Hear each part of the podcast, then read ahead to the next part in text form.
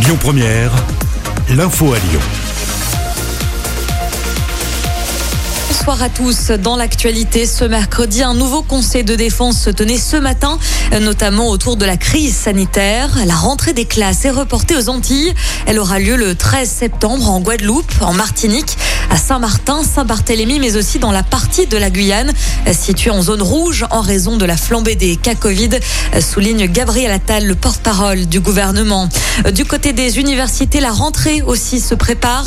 Tous les étudiants auront cours en présentiel. C'est ce que précise aujourd'hui la ministre de l'enseignement supérieur dans les colonnes du Parisien. Il n'y aura pas de jauge dans les amphithéâtres ni de passe sanitaire demandé. En revanche, le masque reste obligatoire.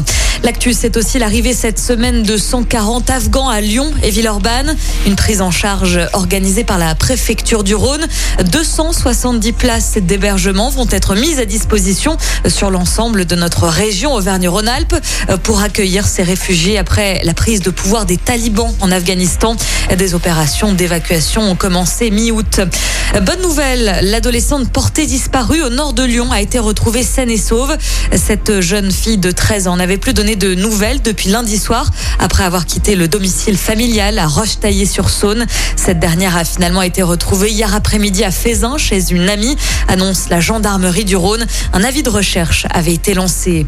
Les suites de cet accident à Villeurbanne lundi, un piéton a été renversé par une voiture avant d'être transporté à l'hôpital dans un état grave. Le vice-président de la métropole, Fabien Bagnon, annonce que la vitesse sera abaissée de 70 à 50 km heure sur le boulevard Laurent Bonnevet. Et puis en football à suivre ce soir le match retour des barrages de la Ligue des Champions.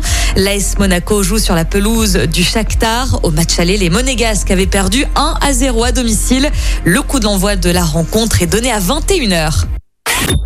Écoutez votre radio Lyon Première en direct sur l'application Lyon Première, lyonpremière.fr et bien sûr à Lyon sur 90.2 FM et en DAB+.